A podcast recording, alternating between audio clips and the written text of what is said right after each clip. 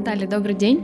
Добрый день, Юля. А, мы очень рады, что вы сегодня присоединились к нам. А, представьтесь, пожалуйста, расскажите о себе. Спасибо большое. Я очень рада сегодня быть здесь. Спасибо за приглашение. Я психолог Центра психологии Натальи Ининой.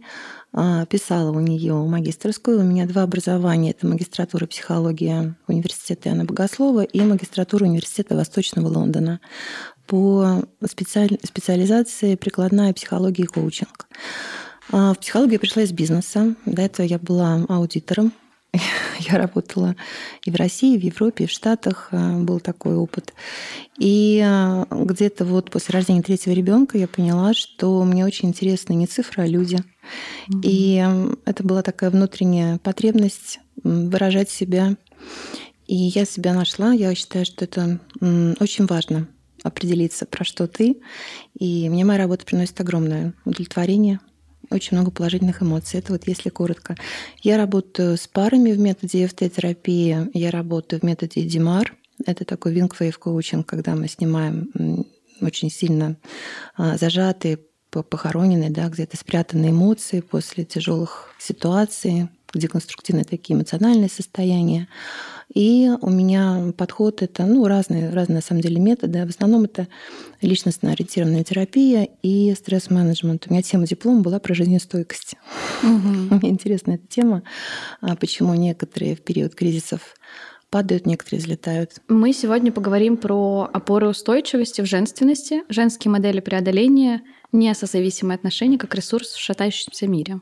Правильно? Да, такая у нас тема сегодня. Может быть, мы начнем с того, что а, как можно быть, допустим, женственной и свободный или женственный, и что такое созависимость, допустим, и свобода, если противоречие.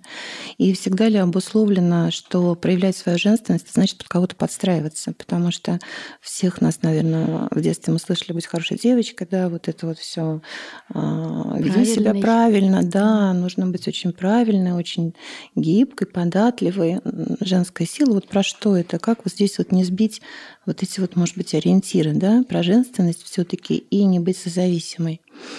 И здесь, наверное, я начну с того, что женственность или там феминин с латинского однокоренное какое-то слово, это про плодородие, это про продолжение жизни. Еще а, мне очень нравится определение женственности как закваска жизни – то есть это какой-то такой потенциал, который в каждой из нас заложен действительно с рождения. Придя в женском теле а, в эту жизнь, мы очень много в себе уже потенциально несем. И очень важно вот это понять про себя, да, мне кажется. А, потому что мужчина это про цели, про достигательство, про такую энергию напора, про удовлетворение от каких-то новых вех, новых вершин. А женщина это всегда про глубину, про путь к себе. То есть не нужно забираться на горы, чтобы а, понять, про что ты.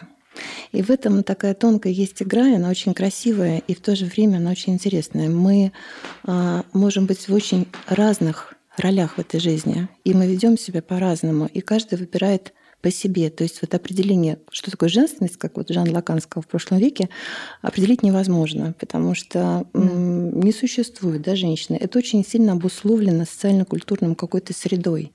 Но именно а, понимая, когда мы заходим в свое состояние женственности, когда это про жизнь, про витальность, про раскрытие и, конечно же, про любовь, а, вот здесь, мне кажется, происходит соединение с нашим глубинным внутренним таким «я», когда это идет через глаза, когда это идет через послевкусие от общения. Вот пообщался, думаешь, да, это действительно вот здорово, что я встретилась или встретился, ощущение вот этого тепла, поддержки.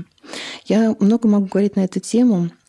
Можно а, какие-то вопросы там прерывать, но вот а, у меня это вот идет определение через любовь, поддержку, исцеление.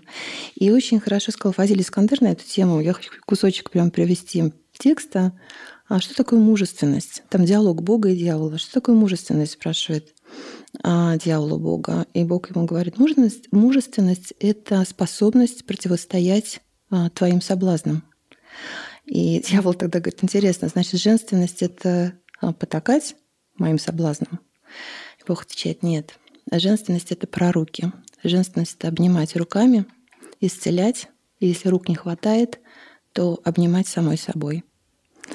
И вот для того, чтобы обнимать этот мир самой собой, особенно сегодня, это так сложно. Вот э, кто у нас э, в сегодняшнем дне нам встречается, тот и есть главный, кого, наверное, нужно обнять.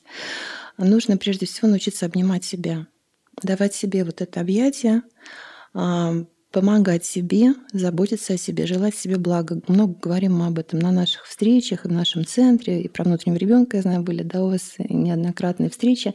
Но вот это обаюкивание, убаюкивание даже в Эдимар, да, когда идет какая-то стрессовая ситуация, если мы занимаемся с клиентом онлайн, и я не могу сейчас снять, допустим, острый вот этот вот стресс через контакт угу. личный, я всегда предлагаю вот это вот убаюкивание, когда мы по плечам просто постукиваем, да, или там погружаемся в безопасное место. То есть дай сначала себе покой. Прими решение из этой точки спокойствия. Найди эту глубину свою, потому что все равно все эти житейские вызовы, волны, это вот все на поверхности. Занырни туда, чтобы оттуда принять лучшее для себя решение в данный момент. Оно может быть не идеальным, оно может быть компромиссом, но на данный момент оно будет лучшим. И вот в этом, мне кажется, такая гибкость на самом деле, женская мудрость. Занырнуть из точки спокойствия, принять а, решение именно в данный момент. Да, так и есть. А как это сделать? А, для этого нужно а, да, давать возможность выдыхать. Вот а, про то, чтобы быть адаптивной, про то, чтобы быть какой-то эволюционировать да, вместе с нашим временем, выживать, про витальность, а, надо понимать свой ресурс. И есть очень хорошая теория 12 ложек ресурса, когда мы понимаем, что каждый день нам дается, ну вот это почему она а, называется 12 ложек, потому что ее изобрела а, психолог, которая, к сожалению, унаследовала такое генное заболевание, она не могла танцевать, очень хотела стать балериной, и она объясняла своей подружке эту теорию ресурсов на примере в кафе, на примере 12 ложек. Она просто выложила их на стол и сказала, вот смотри, каждый день нам дается с тобой 12 ложек. И вот мы сами решаем, сколько ложек мы тратим на какой вызов, на какую эмоцию, на какую какую-то жизненную да, ситуацию. Но будь внимательна, потому что последние две ложки, они должны все время оставаться с тобой. Нельзя себя вычерпывать до дна. Иначе просто некому будет помогать, обнимать, заботиться. То есть вот даже если визуально представлять, а сколько ложек у меня осталось к концу дня – со сколькими ложками я ухожу. На следующий день будет снова 12 ложек. Но сегодняшний ресурс, вот такая ответственность за то, что я наблюдаю, за то, что я его держу, за то, что я понимаю, насколько я сейчас в состоянии наполненности или я уже ушла в дефицит.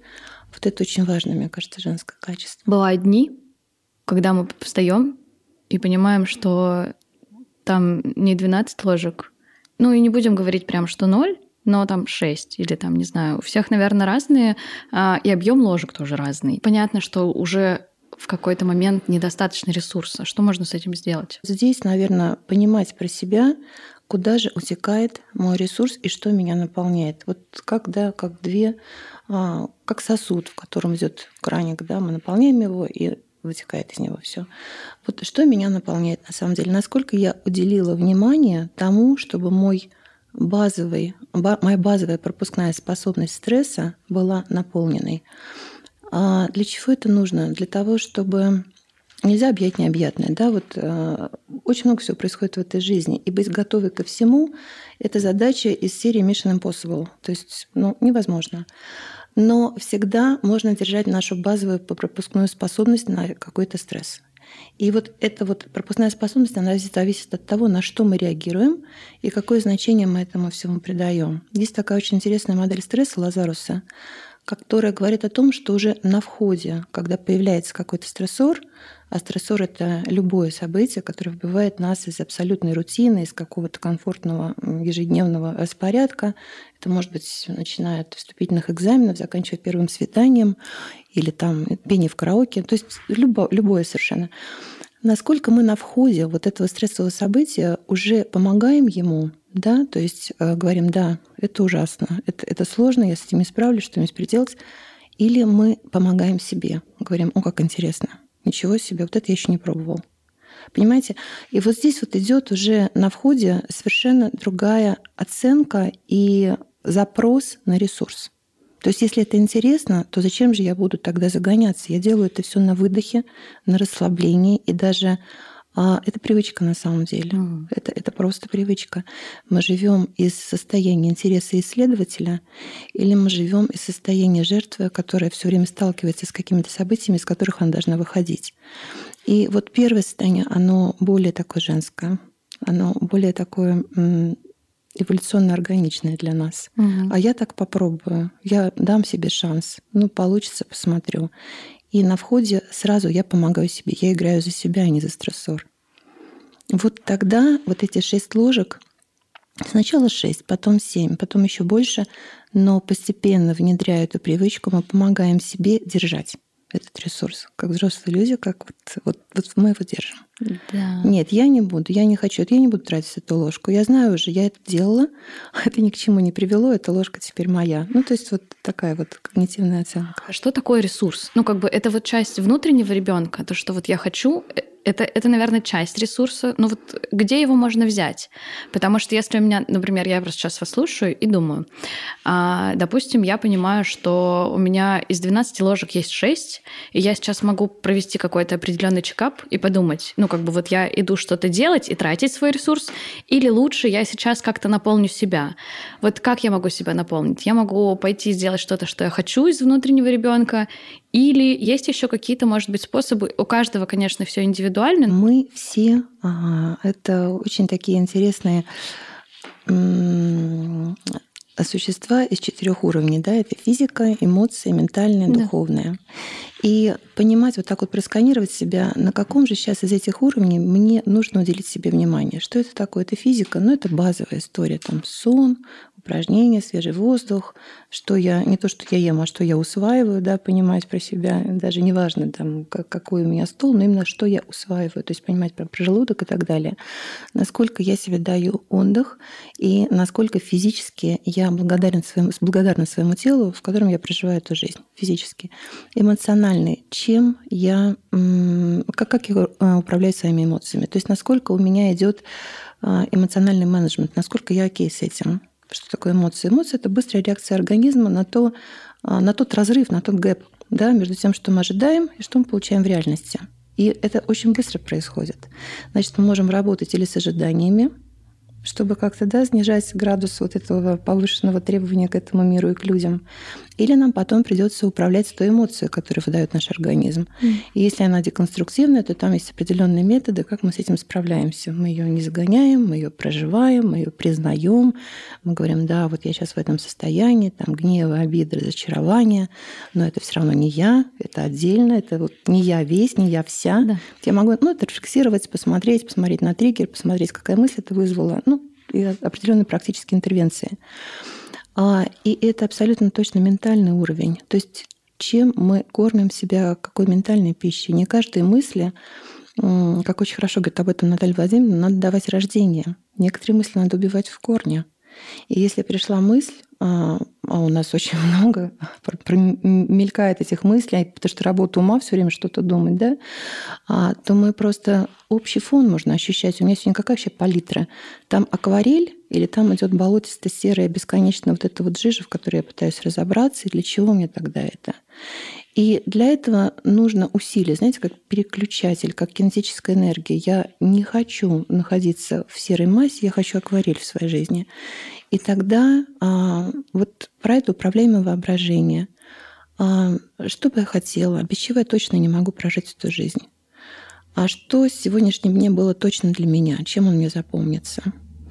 А сколько жизни в моем дне вообще? Не сколько даже вздохов, а сколько вау вздохов. Угу. И вот когда мы замедляемся, когда мы начинаем, очень такая интересная есть интервенция, savoring, она называется «Вкусы жизни». Вот сколько этого вкуса жизни было сегодня. И иногда мы не обязательно должны быть такими розовыми единорогами все время постоянно в каких-то там облаках или в красоте. Мы можем оставаться это нормально, мы можем быть в грусти, в печали. И это абсолютно тоже нормально, это про выдох. Но а, генеральное направление, глобальное, все-таки какую силу поддерживает? Силу витальности в себе или силу уныния? Да, но это вот про эти вот про два волка, кого кормишь, ну и так далее, там в разных, в разных абсолютно Теория говорится об одном и том же. Сила жизни – сила смерти. Исцеляющая сила – раненая сила. Витальная сила или сила уныния.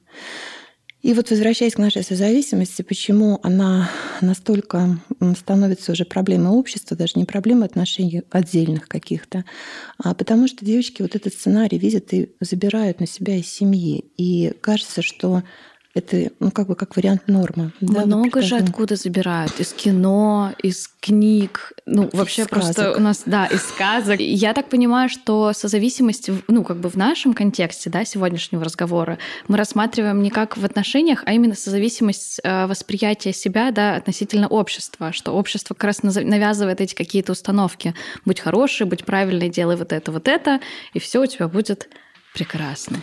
Как мы воспринимаем созависимость mm-hmm. с вами, Наталья? Созависимость — это когда мы в каких-то деструктивных отношениях угу. когда мы не идем в свою глубину, а когда мы свою глубину замещаем фокусом на жизни или на контроле или на отслеживании чего-то другого человека. Например, отношения, в которых мы очень сильно сфокусированы контролем за чем-то, или, допустим, если человек зависимый, да, то мы пытаемся его вылечить. То есть вот это вот созависимость, деструктивные отношения, когда мы пытаемся в свою жизнь наполнить не за счет собственного ресурса, не за счет собственного проявления и осуществления своего какого-то предназначения, что я могу дать этому миру, а за счет другого человека. Я вот сейчас зайду на его территорию, я его проконтролирую, я скажу ему точно, как жизнь, такое спасательство. И этим я и занята всю свою жизнь. Ну, моя жизнь как-то там по-другому она да. вырулится. Мне главное вот, вот здесь. И вот эта подмена очень сильная. Вот это такая подмена, которая, в общем-то, не уводит от одиночества, а приводит, наоборот, к унынию. Потому что мы и другого не встречаем. Он как средство. А ведь встреча происходит, когда мы действительно видим другого человека во всем его проявлении, да, каким его задумал Бог, Создатель, кому как нравится. Вот. И тогда происходит встреча, и тогда происходит вот такой м- соприкосновение, что ли, душ. А когда другое просто как средство, потому что мне одиноко, потому что не знаю, чем мне заняться, поэтому я, пожалуй, пойду и начну спасать. И вот тут... И тогда же происходит и потеря себя. Я перехожу на территорию другого, и помимо того, что я, ну, как бы там пытаюсь что-то сделать, я еще и теряю себя, не находя себя. Абсолютно. Угу. Вот абсолютно, Юля, точно выразили, потому что здесь а, вроде как бы я все время при делах, но на самом деле Да-да. я теряю каждый день. Угу. Это вообще э, не моя жизнь, потому что я про себя ничего не понимаю. И чтобы изменить как-то эти отношения, чтобы встретить на уровне своей личности, на уровне глубины своей личности, конечно, нужно пойти в себя и понять, а про что я и на каком вообще уровне развития я нахожусь личностно. А этот вопрос, он всегда в тени потому что очень-очень много времени идет на а, контролирование и фокусирование на жизни другого. Угу. Да, именно. Мы наблюдаем много такого в обществе сейчас, и это, возможно, исходит э, там из семьи, из каких-то общественных установок. А что может сделать женщина и девушка, чтобы от этого уйти? С чего я начала, что женщина это не про такой не про то, чтобы изменить этот мир, влияя на общество, да, то есть такой вот села на трон, и с трона всем раздала инструкцию, как жить эту жизнь правильно. А, дайте мне других родителей, я дам вам другой мир, да, сказал один мудрец. И это очень а, относится к матерям. Станьте самой себе божественной матерью, взрослым родителем и счастливой. И тогда дети возьмут от вас то, какая вы есть. Не надо их воспитывать, надо быть рядом с ними, они будут похожими на вас. И мир будет другой. То есть женская вот здесь как раз-таки миссия про любовь, про целительство, про поддержку, она про то, чтобы научиться самой быть счастливой. Вот почему важно а, не забывать а, любить себя и желать себе блага. Мы не можем давать а, этого всего другому человеку, пока мы не научимся давать это себе. И если мы хотим изменить мир женским образом, то чем больше будет счастливых женщин, поддерживающих друг друга. Кстати, девочек не очень учат поддерживать. Вот такого сестринского, какого-то женского сообщества нет. Почему-то много там про конкуренцию, соперничество, такие вот вещи. А то, что женщины — это очень большая сила, когда это объединяется. Почему-то танцующая сила, это веселая сила, это классно. Это вот, ну, вот сколько у нас мы проводим и женские лаборатории счастья, и марафоны «Путь женщины». Сегодня, кстати, вечером запускается у нас курс «Семь шагов по выходу из созависимости». И когда попадаешь в это женское поле, в эти женские чаты, там идет колоссальный ресурс поддержки. И, кстати, это одна а, из интересных таких моментов, потому что это отличие а, в копинговой стратегии борьбы со стрессом, именно гендерное отличие, потому что мужчины могут сразу справляться угу. со стрессом через а, планирование, там, анализ, да, пересмотр. Угу. А женщине просто необходимо вербализовать то, что она чувствует. Ей просто необходимо пойти за социальной поддержкой. И очень хорошо, когда это будет такое ресурсное, такое подпитывающее пространство. Поэтому вот первый такой, наверное, главный момент помнить, что нам, женщинам, просто необходимо вербализовать и найти социальную поддержку, когда плохо. Может быть, этим мы сейчас и занимаемся, Юля, да, да. в этот момент, когда Ну да, и я просто сейчас вспоминаю вот этот риторический вопрос. А, в подростковом возрасте все мы ходили, говорили, а бывает ли женская дружба? Вот. Но я сейчас прям точно с уверенностью могу сказать, что я вот была недавно как раз у подруги, летала к ней, и мы с ней считали, что мы почти 15 лет, несмотря на то, что там у меня есть друзья из других стран, и мы все равно как-то общаемся, поддерживаем друг друга. Да, и женская дружба точно есть, и это очень большая опора, правда. Когда мне тяжело и грустно, чтобы, ну, как бы а, просто вынести это, я могу пойти и поговорить с подругой, и она меня просто поддержит, может быть, даст какой-то совет или еще что-то. Да, это правда да. очень важная составляющая. Да, это действительно очень важная составляющая. Это прям вот такое а, такое ресурсное поле. Приходи, я тебе дам, потому что я нахожусь сама в состоянии избытка, я тебя понимаю. Мы с тобой одной крови. На, пожалуйста, бери, это важно. Возникает вопрос относительно людей, которые пишут негативные комментарии. Каждый все равно так или иначе в социальном пузыре. Вы можете что-нибудь сказать про такие комментарии вообще, откуда они происходят? Ну, мне кажется, здесь э, можно подумать о двух моментах. Первый момент — это человек делится тем, чем он наполнен. Вот чем мы наполнены, тем мы и делимся. Если мы а, наполнены желанием дать честную обратную связь или подставить зеркало и сказать, слушай, ну вот здесь вот на самом деле, может быть, как-то можно было бы по-другому. Это не будет как хейтерский комментарий, это будет как посыл, слушайте, у вас так классно, но вот я тут увидела, будет еще лучше. Вот можно это сделать туда. экологично, да? Да, да. можно угу. это сделать экологично, можно это сделать а я хочу, чтобы было лучше, а я не хочу, чтобы тебе было хуже с посылом. И второй момент, очень много ведь как раз вот этих вот конфликтов, таких невротических, внутренних, с которыми человек не справляется, а они требуют выхода. И тогда действительно вот это как пружина, она просто раскрывается, когда есть малейшая возможность как отшлюзовать вот эти эмоции. Это могут быть комментарии, это могут быть статьи, это могут быть ну, там, ссоры, крики на улице. То есть а шанс выплеснуть быстро. И а, здесь надо просто к этому относиться, что да, это есть, но насколько там, какая там доля вообще хоть какого-то разумного предложенного изменения, или это просто, чтобы сказать все плохо и точка, или ваши слайды ужасны. У нас недавно был на курсе. Ваши слайды ужасны. С этого начинался курс, это чтобы попасть в более аудитории, и потом там, ну вот, вынесли это как а, такое лого, как заголовка какого-то нового курса, как делать правильные слайды. Но можно критиковать, можно отражать. И если в комментариях идет просто критика с еще третий момент, э, забыла сказать, что это может быть для того, чтобы повысить собственную самооценку. Очень много людей, неуверенных в себе, действительно идут в критику, идут в уничижение другого человека, потому что только так, к сожалению, они могут ощутить, что в данный конкретный момент их самооценка как-то хоть немножечко поднимается. Это такая болезненная история, но она достаточно распространена, к сожалению.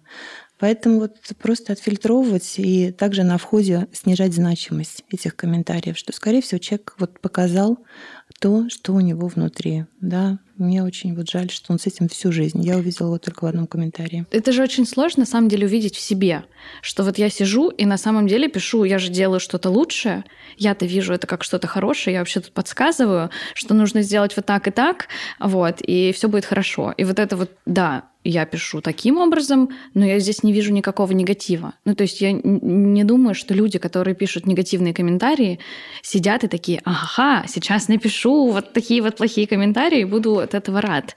Ну, то есть это же происходит как-то по-другому точно. Ну, это, мне кажется, зависит от степени, потому что есть прям хейтеры-хейтеры, которым вот все, да, есть такие... Которым прям хорошо. Прям да, хорошо от этого. От этого. Они угу. прям, да, они, им классно, они вот все, они, они в своей в своей классной среде. Есть белое пальто, которое никогда не видела, но точно знаю, как надо.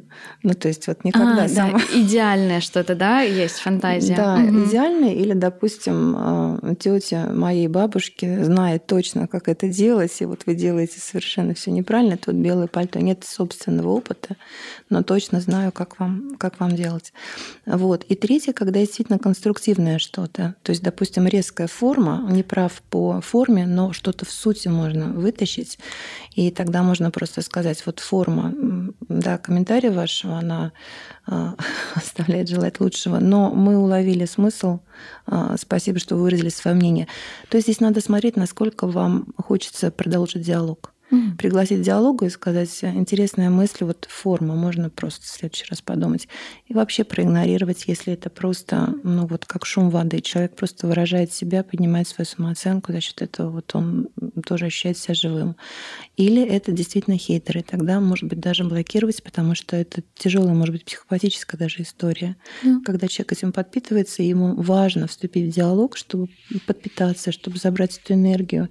И тогда здесь соприкосновение лучше на входе блокировать. Поэтому, ну вот посмотреть, по коробочкам разложить. Как в состоянии тяжелых эмоций продолжать поддерживать семью. Потому что все равно происходят какие-то а, горестные события, тяжелые, да, какие-то события, которыми мы не можем управлять в целом в мире, а, там увольнение с работы или еще что-то. Вот. А при этом, ну, как бы та женственность и наполненность, про которую мы говорим, да, как бы как в этом оставаться и продолжать еще давать, наполнять других? Угу. Ну, такой вопрос очень важный. Сегодня он прям супер актуальный. И опять же, здесь а, я бы сказала, что начинать надо с себя. То есть для того, чтобы наполнять других, для того, чтобы а, поддерживать и давать силы и веру, что ну все равно мы с этим справимся, давай, пошли. Прежде всего надо обрести эту все-таки веру и поддержку внутри себя. И вот как это сделать? А, мне кажется, здесь самое главное понять, что мы живем эту жизнь или из страха, или из любви.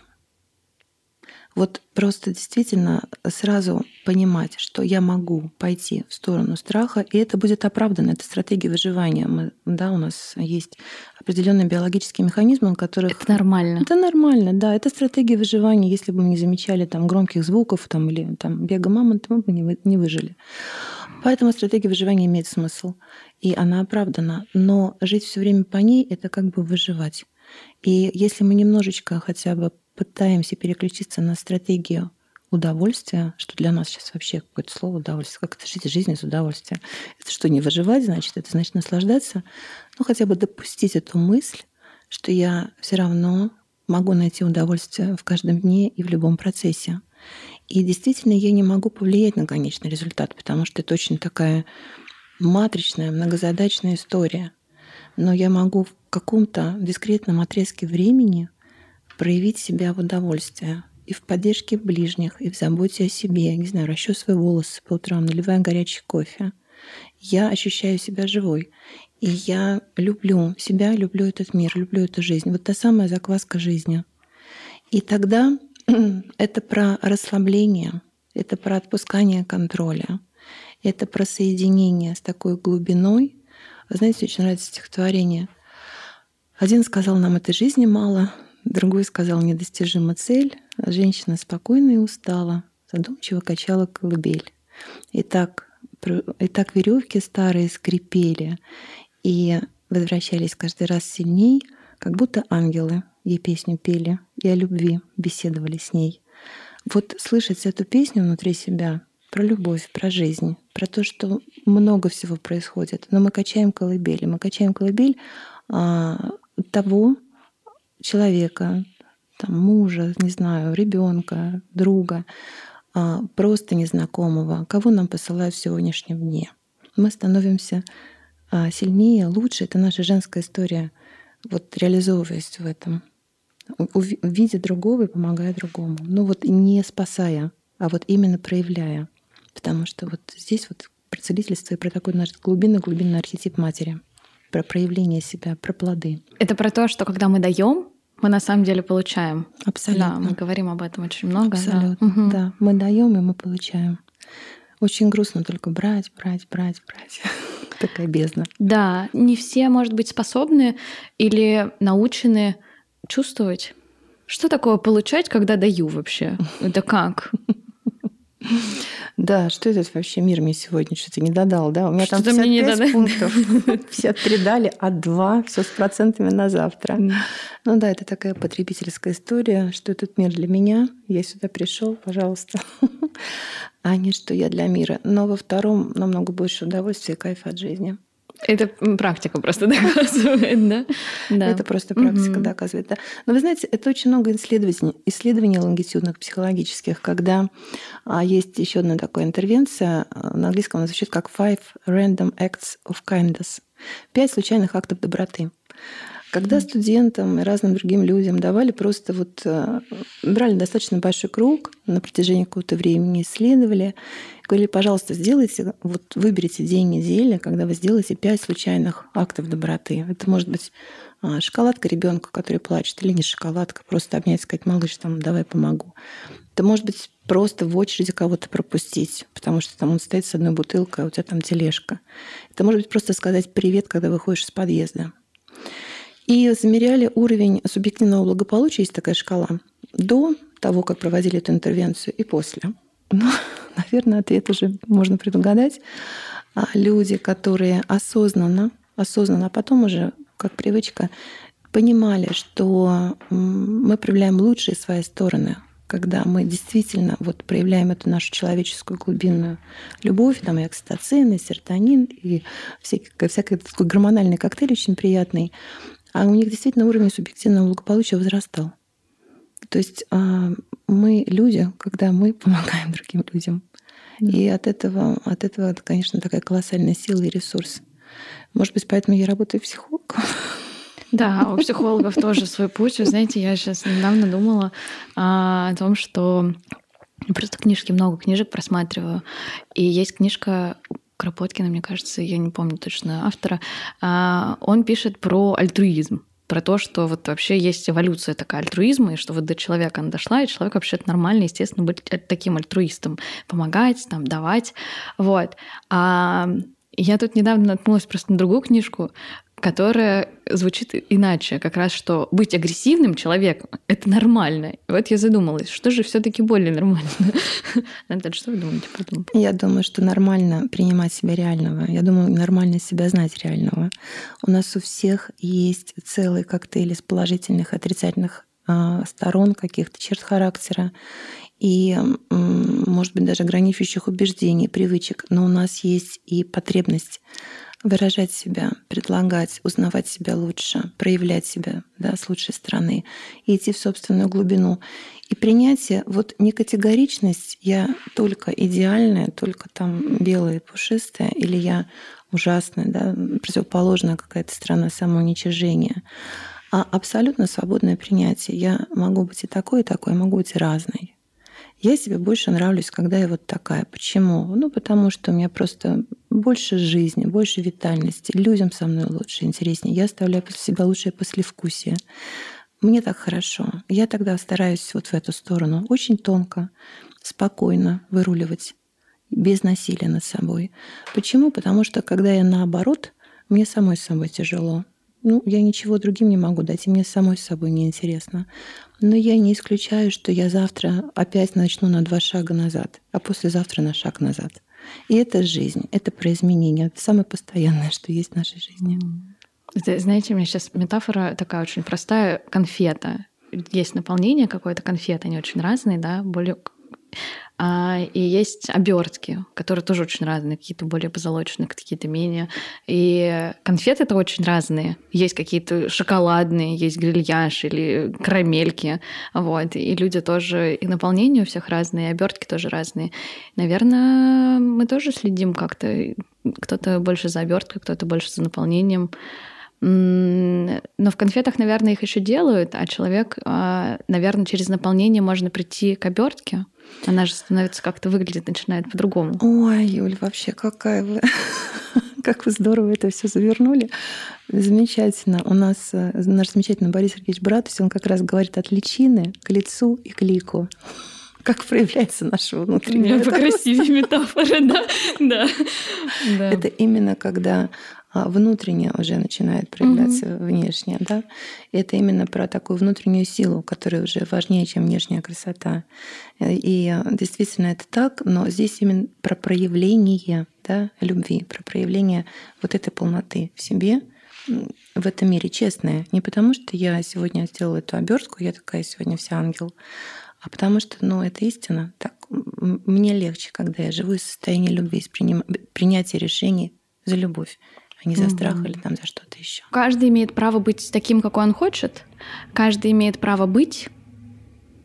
Просто, да, начиная с этого. Каждый имеет право быть.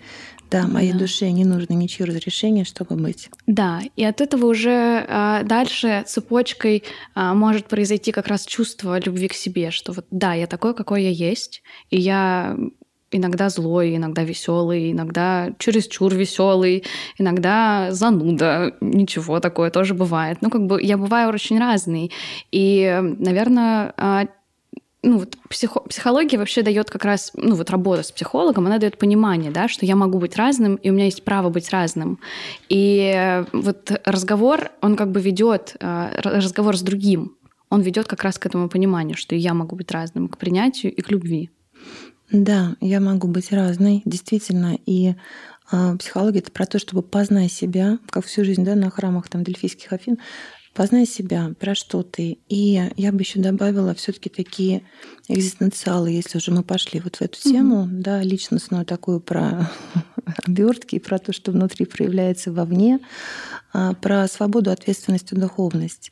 Все-таки насколько я в своей жизни а, помню про эти какие-то императивы, насколько я действительно свободна, и я отвечаю за результаты, за последствия своих выборов, вот как раз про ответственность, и насколько духовность, вот это какая-то вертикаль, только не только, не только про горизонтальный невроз, а сколько сделал сегодня пунктов для меня этот mm-hmm. мир, да, а немножечко и вертикаль. А, а что вообще, для чего это глобально? Что вот совсем я этим делаю? Для чего? Без чего я точно не хотела бы прожить эту жизнь? Вот, наверное, пожалуй, основной вопрос.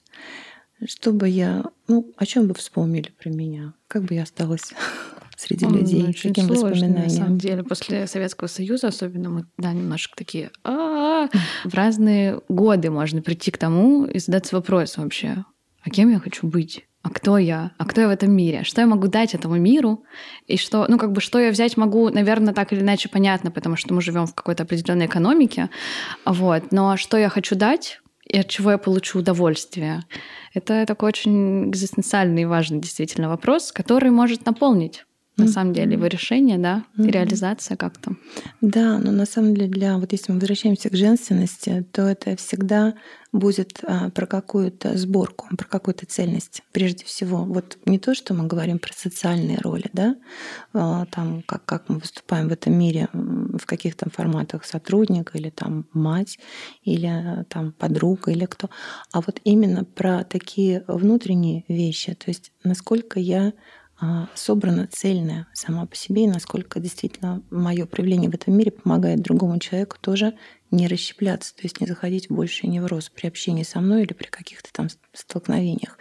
Наверное, вот в этом такая немножко есть э, осознание и понимание ответственности. Здорово, просто э, не быть только матерью, и не быть только работником, и не быть только другом, а быть вот как бы чем-то цельным. Mm-hmm. Мне кажется, что женщины как раз отличаются тем, что они могут как раз как-то вот гибко очень успевать иногда думать про очень многое, да, быть многозадачной. Да, но это у нас э, заложено. Мы можем и собирать э, травки, и сушить грибы. Откуда это заложено? А это же, это же собирательство, это же женщины. Они должны были замечать очень много всего в траве, когда они собирали там и ягоды, и грибы, и корзинка, и тут же ребенок, чтобы не убежал. Это вот многозадачность как раз.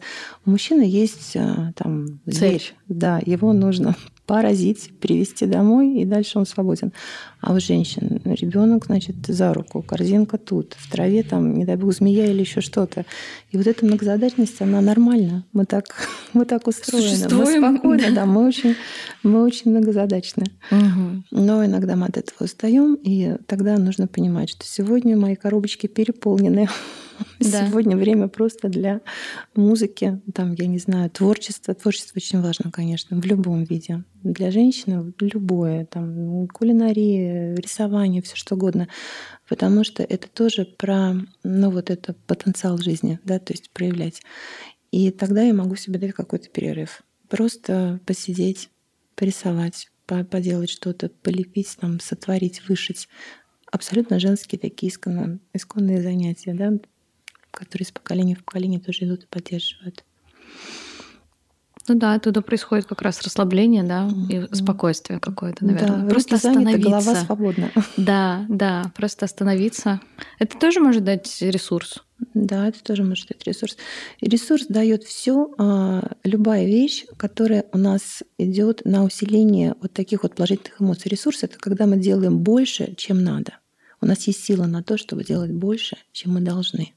Вот этот вот такой вот а, запас — это и есть наш ресурс. Он может быть психологический да, ресурс иногда называют. То есть это вот как раз про такую жизнестойкость, про уровень стресс-менеджмента, справляться со стрессами, эмоциональный ресурс, когда мы можем с своими эмоциями справиться, пережить их правильно. Ну и физически, конечно, когда нужно там выложиться на какую-то дистанцию, прибежать. Почему? Потому что тоже правильно идет запас, там, тренировка и так далее. То есть это все про познание себя, про тренировку. Что могу, что не могу. И если могу, насколько мне это в радость. Угу, да. такое. У меня есть в голове списочек моих ресурсов. Что мне дает ресурс? Потому что у меня много всего такого. Там музыка какая-то определенная, а, танцы и много вот вообще, кому позвонить в какой момент. Но иногда бывают моменты, когда мне грустно, и я думаю, у меня есть этот списочек, но не сейчас. Сейчас время погрустить.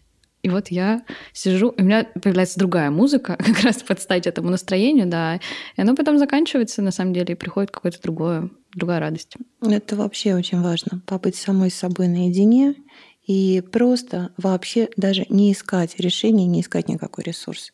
А просто вот иногда может быть просто ровно. Дать не, себе недолго, время. Да, дать себе время, просто побыть, побыть самой собой. Это очень важно, потому что вот не бояться встретиться с самой собой, даже в грусти, даже вот в этом, в этом одиночестве, а, это тоже очень важное умение, что и это тоже бывает.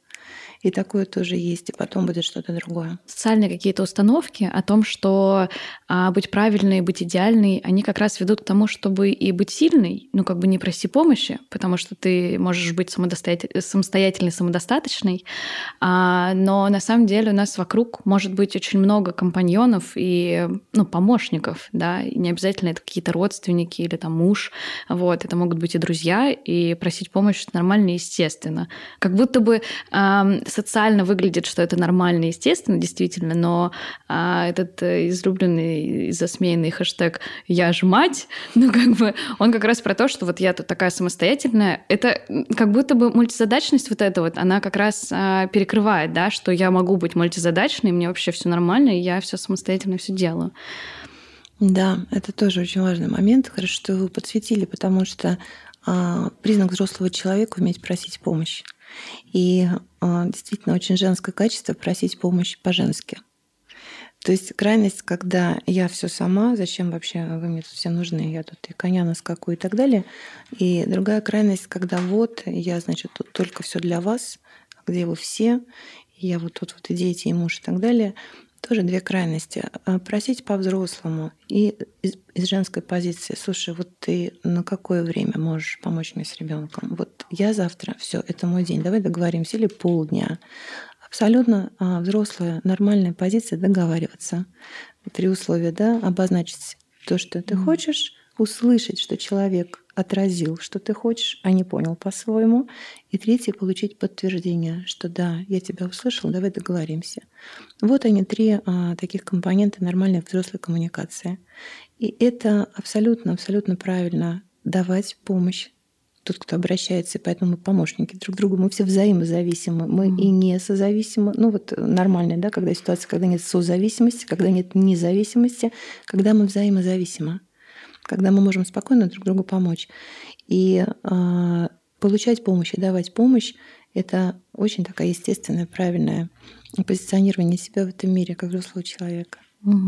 Как э, возможность удовлетворять свои потребности. То, что я могу, удовлетворяю сам.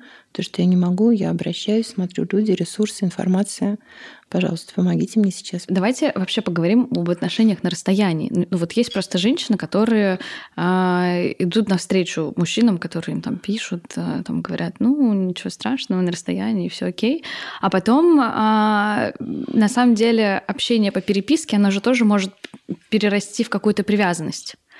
А, и, а, и женщина тоже дает свой ресурс в этой переписке, да, какое-то mm-hmm. какое внимание себя.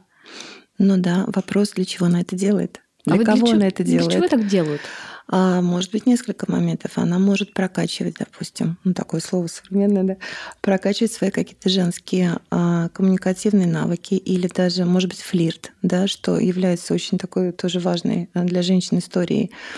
Или она э, пытается просто понять, на что, на что больше она может пойти, или способна ли она в поиске. И действительно, в ближайшем кругу никого нет, а на Земле миллиарды людей. Возможно, это не совсем где-то рядом, сбоку, а в другой стране. Mm-hmm. То есть, если она это делает для себя, за себя, то это одна история. Если это только про то, что я должна ответить, на меня обратили внимание, то это как раз то, о чем мы говорили, да, что я, конечно, для другого все, но где тогда там я? И я совершенно согласна, есть истории, когда они перерастают, и браки, и все замечательно, это переписка, это все очень здорово. И вот современный мир, он такой, что есть онлайн-курсы, есть онлайн какие-то марафоны, и есть онлайн-дейтинги. Просто потому что вот так, так мы сейчас живем. И это такая же история и вполне себе самостоятельная сейчас уже проявленная коммуникация, как и любая другая.